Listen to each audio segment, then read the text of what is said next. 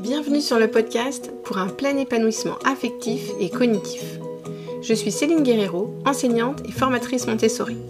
Chaque semaine, je vous livre des outils concrets pour votre classe pour que vous puissiez contribuer au plein épanouissement de vos élèves et à votre plein épanouissement.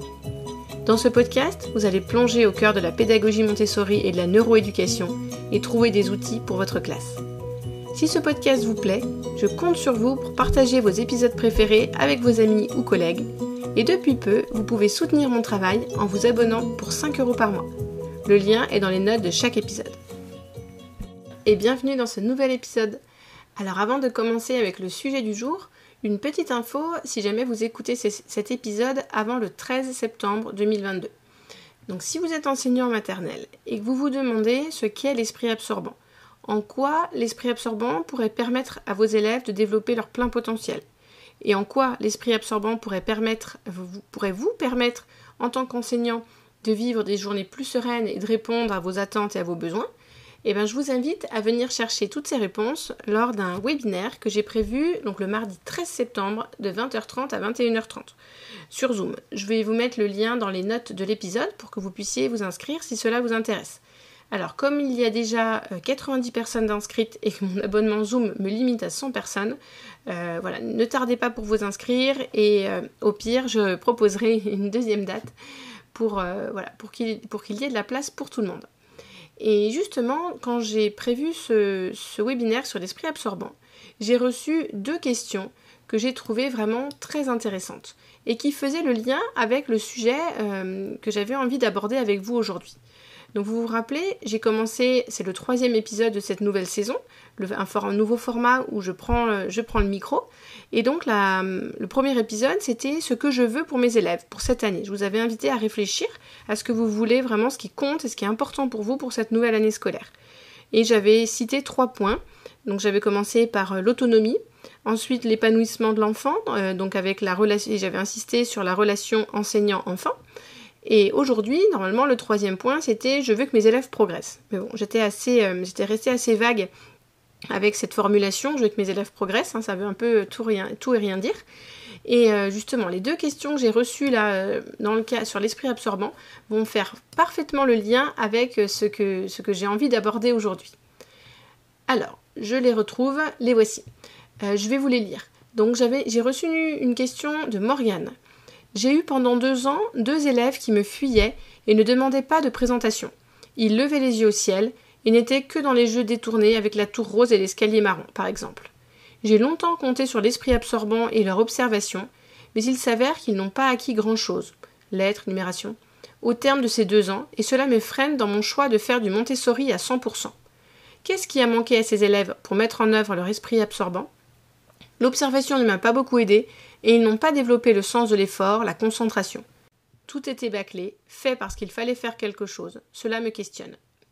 Et la deuxième question, c'est celle de Marie-Pierre, et vous allez voir, elle est assez proche.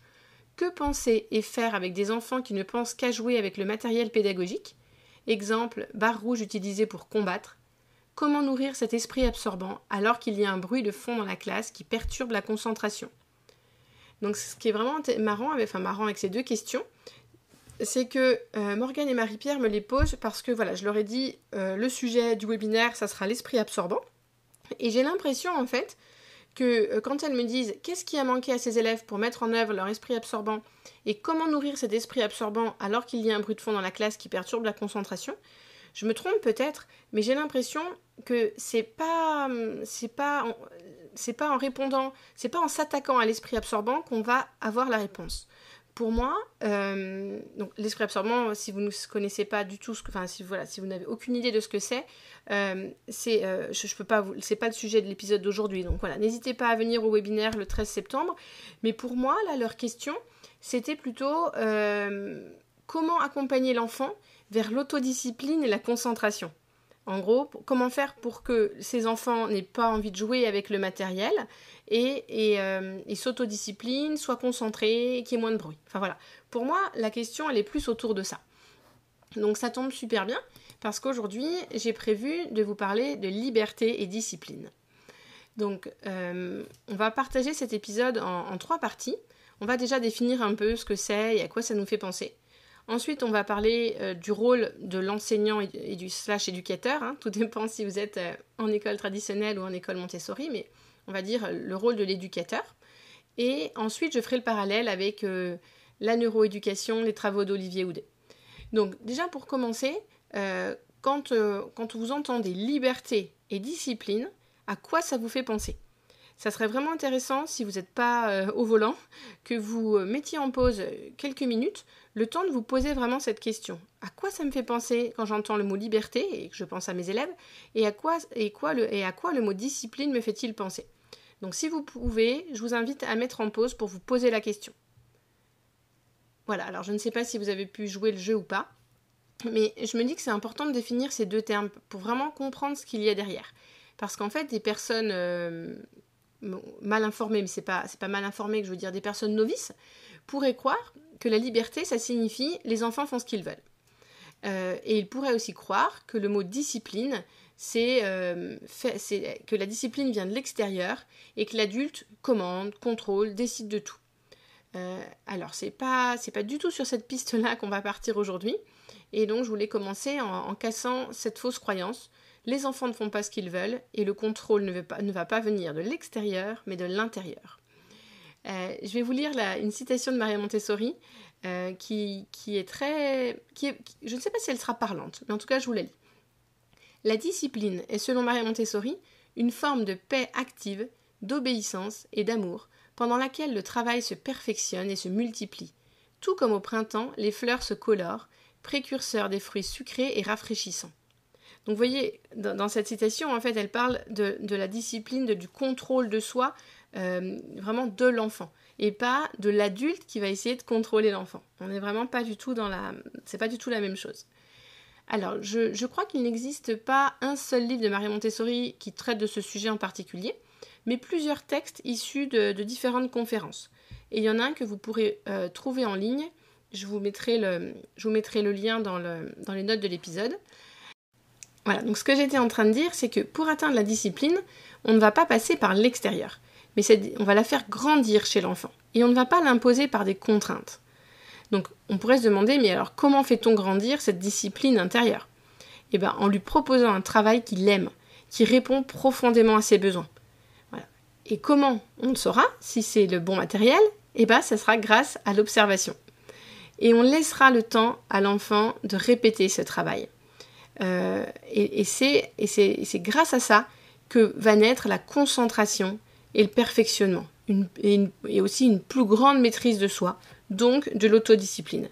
C'est pour ça que ces deux termes, on les associe, enfin Marie Montessori les a associés en fait, liberté et discipline. C'est que la discipline intérieure de l'enfant ne peut pas se construire euh, si l'enfant n'a pas de, la liberté. Et donc la liberté, euh, on va en parler, mais ça va être euh, la liberté de choisir son matériel, de choisir euh, où il s'installe, de, choisir s'il travaille seul ou avec un autre enfant, s'il s'installe au sol sur un tapis ou sur une table. la liberté de choisir combien de temps il va pouvoir utiliser ce matériel. Donc voilà, si, si vous... Voilà, je ne sais pas où, vous en êtes dans votre, dans votre avancement.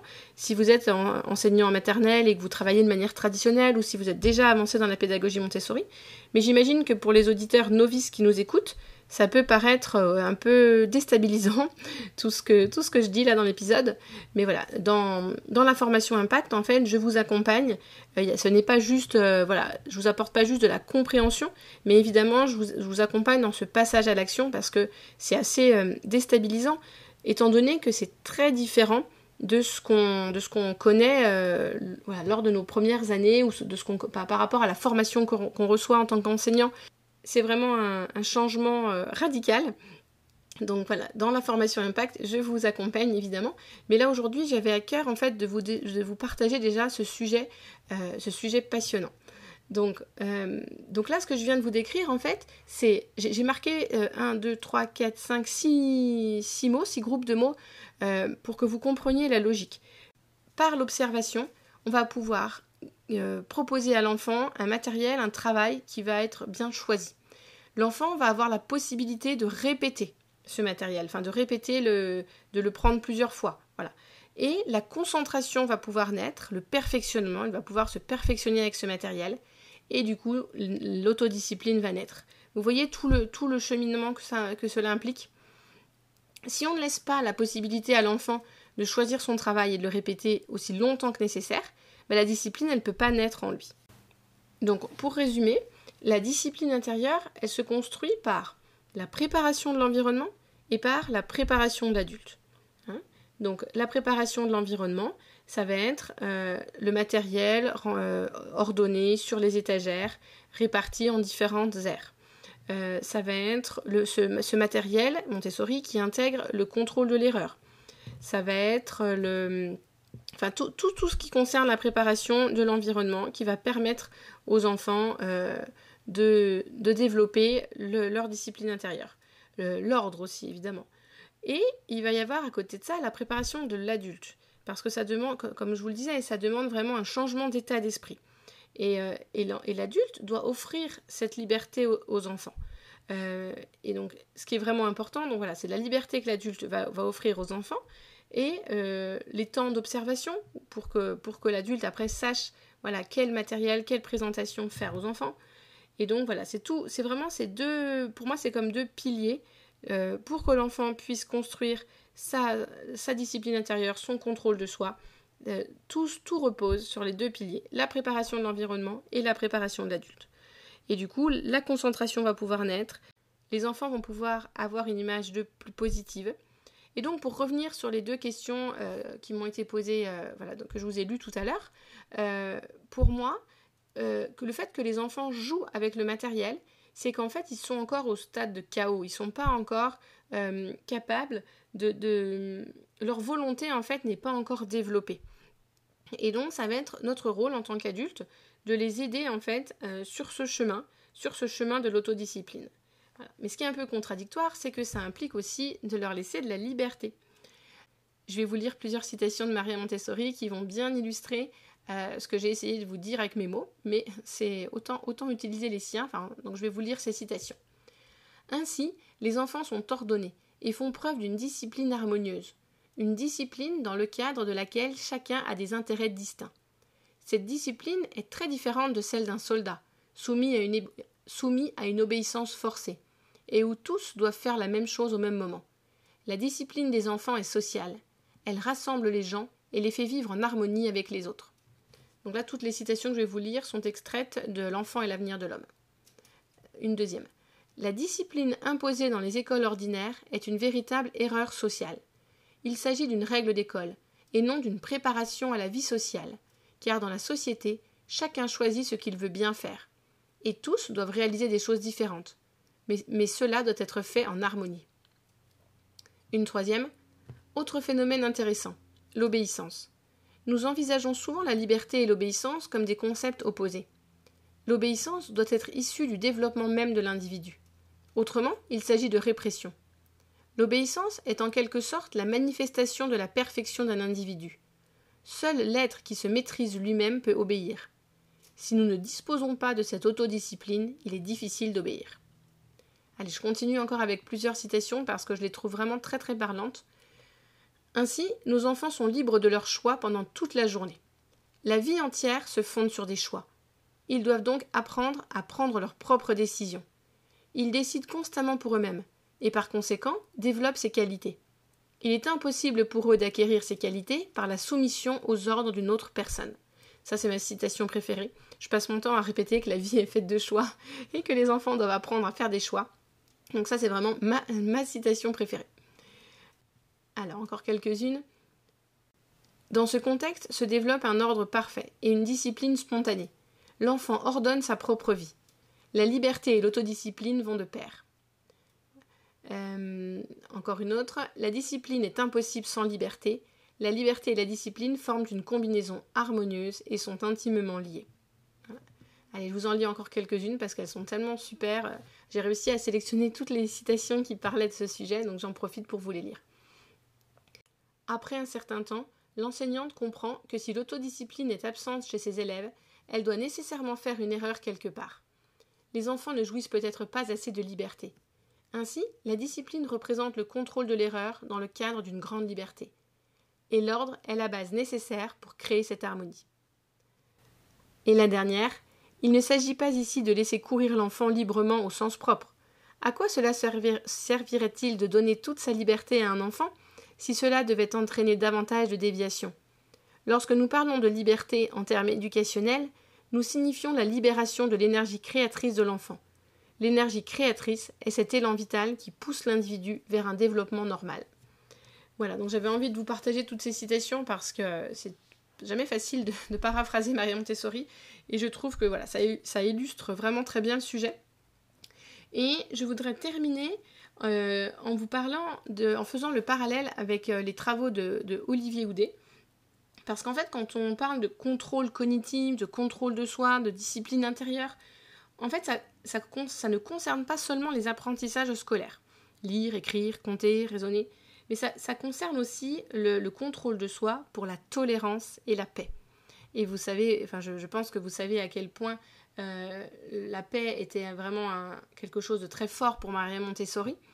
Et, Olivier Houdet, dans son petit ouvrage euh, Apprendre à résister pour l'école contre la terreur, euh, au début de l'ouvrage, il parle beaucoup du, terrorisme, des, voilà, de plein de choses, des guerres, enfin de plein de choses un peu, un peu difficiles. Et pour lui, la pédagogie Montessori, il dit que c'est une pédagogie de la résistance cognitive. Donc voilà, je vais vous lire les notes que j'avais prises parce que je trouve qu'elles éclairent vraiment très bien. ça fait vraiment un beau parallèle entre euh, liberté et discipline et contrôle de soi euh, pour la tolérance et la paix. Le projet de Maria Montessori, dans la conception de ses écoles, est déjà porteur de cette idée de paix. Éduquer à l'autonomie, rendre les enfants indépendants dans leurs actions et dans la gestion des relations, est une façon détournée de les aider à instaurer d'eux-mêmes une ambiance pacifique et calme.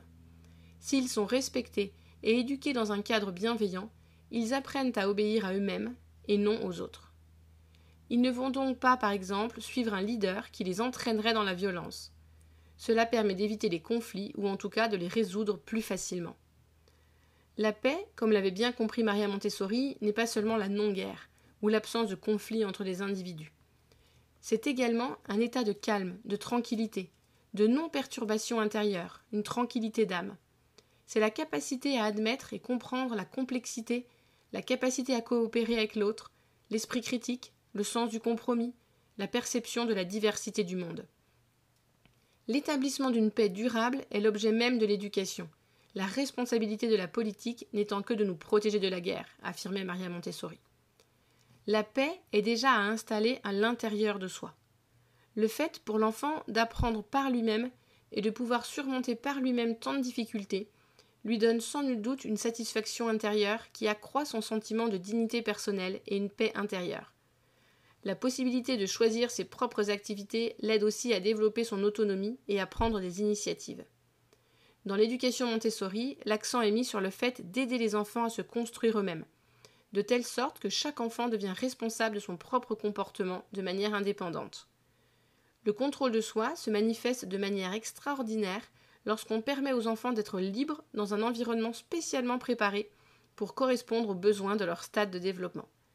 Le génie du docteur Montessori a été de découvrir ses besoins et d'inventer ses, environnements préparés. La liberté dans le travail intellectuel est considérée comme le fondement de la discipline intérieure. Le contrôle dans l'approche Montessori vient de l'intérieur et donc des enfants eux-mêmes. Il s'agit du contrôle de soi. Voilà, donc bon, j'ai réussi à sélectionner en fait hein, euh, euh, plein d'informations sur euh, liberté et discipline, en prenant aussi des citations de Maria Montessori, en faisant le lien avec les travaux d'Olivier Houdet. Voilà, c'est vraiment ça qui me, passionne et c'est ça que j'ai essayé de faire au maximum dans ma formation Impact. C'était vraiment de, de vous apporter une connaissance profonde de la pédagogie Montessori, tout en reliant ces travaux euh, aux recherches actuelles voilà, qui, nous, euh, qui nous confirment son génie. Alors, je, me rends compte que je vous ai apporté quand même beaucoup de contenu dans cet épisode et que, contrairement aux, saisons précédentes euh, où vous pouviez écouter les, épisodes en faisant le ménage ou en, voiture, j'imagine que là, ça va être un petit peu plus compliqué, enfin possible, mais en tout cas moins, moins judicieux. Donc voilà, n'hésitez pas, si vous avez envie de réécouter cet épisode une deuxième fois, euh, pour pouvoir prendre des notes. Euh, voilà, ça, sera beaucoup plus efficace. Et moi, je vais vous proposer le 3-2-1. Donc c'est quelque chose que j'ai emprunté à Julia Volkman, une éducatrice Montessori neuroscientifique qui donne des cours à Harvard et j'ai la chance que ça soit ma partenaire de langue. Euh, en fait, à, chaque fois qu'elle fait une conférence, euh, enfin en tout cas c'était des vidéos en ligne, mais voilà, des conférences, à la fin elle propose, euh, elle propose aux, aux, auditeurs de faire le 3-2-1. Je vais vous inviter à noter trois éléments que vous avez découverts aujourd'hui dans cet épisode et que vous aimeriez mémoriser. Ensuite, vous allez noter deux éléments pour lesquels vous aimeriez poursuivre vos recherches. Vous dites, oh là là, ça, c'est, ça je sens que je tiens quelque chose, mais il faut que je poursuive mes recherches. Et vous pouvez aussi le, partager avec vos collègues.